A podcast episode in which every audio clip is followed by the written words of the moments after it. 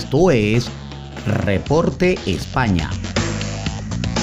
Por Noticias Digital 58, periodismo web de verdad. Muy buenas noches amigos, este es el resumen de Noticias Digital 58, transmitiendo desde la ciudad de Madrid, España. Les saluda Gabriel Higuera, CNP 20576. Comenzamos con eh, las informaciones del día de hoy. España cumple los objetivos y supera los 5 millones de inmunizados contra el COVID.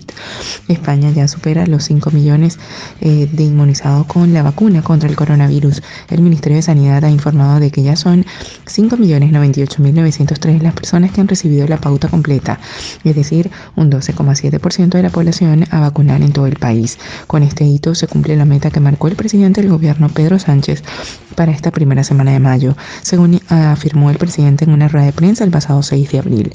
España alcanzaría la semana del 3 de mayo los 5 millones de inmunizados, un hito que se ha conseguido el día de hoy. La próxima meta que marcó el líder del Ejecutivo data de la primera semana de junio, cuando el gobierno prevé tener a 10 millones de personas inmunizadas con las dos dosis de la vacuna contra el COVID. En total, la sanidad ya ha administrado entre las comunidades autónomas más de 17,6 millones de dosis y un 97,3% de las mismas han sido inoculadas. Además, ya hay un 30,30% de la población a vacunar con al menos una dosis de la vacuna. Eh, España dona a India oxígeno y máquinas ventiladoras para atajar una pandemia que suma casi 20 millones de contagios.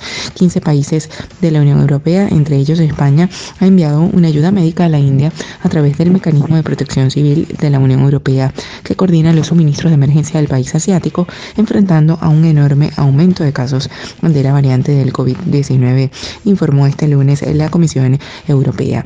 La acción en colectiva es la única solución si queremos ganar nuestra lucha contra la pandemia dijo en un comunicado el comisario de ayuda humanitaria y gestión de crisis Janis Lenarsic, a quien le enorgullece esta ayuda solidaria de países europeos con la India en este momento tan difícil, ofreciendo oxígeno, ventiladores y médicos, medicamentos antivirales. La semana pasada la Unión Europea anunció los ofrecimientos de ayuda realizados por Irlanda, Bélgica, Rumanía, Luxemburgo, Portugal, Suecia, Francia, Italia, Austria y Finlandia. Y ya para concluir eh, la batalla final de Madrid, el cuerpo a cuerpo entre Ayuso y Sánchez. En los últimos instantes de esta campaña electoral, técnicamente circunscrita a la Comunidad de Madrid, no han dejado indiferente a nadie. Madrid ha alzado el vuelo más si cabe y la dimensión que ha tomado la elección de su parlamento regional es innegable. La batalla ya no parece que sea por gobernar la autonomía, sino por ver cuál es el modelo que se impone. El maniqueísmo político lleva hasta las últimas. La campaña se intuía dura cuando Pablo Iglesias dejó la vicepresidencia segunda del gobierno para bajar a la arena madrileña. Se confirmó lo que Isabel Díaz Ayuso venía arrogándose desde la gestión de la pandemia. El protagonismo de Madrid, conversión constante torrente de informaciones y proclamas, gozar de un estatus de autonomía que decide la voluntad de todo un país. Y las últimas horas de una campaña inolvidable en todos los sentidos solo han hecho cristalizar esa sensación. Tras unas semanas marcadas por la polarización extrema, por los ánimos caldeados, y los sobres con balas por los agrios choques verbales y dialécticos, las elecciones del 4 de mayo tienen cierto regusto a plebiscito. Somos eh, Noticias Digital 58 que para, como siempre, le llevamos toda la mejor información. Y recuerda que el COVID no es un juego, utiliza la mascarilla, lávate las manos con frecuencia y mantén una distancia segura.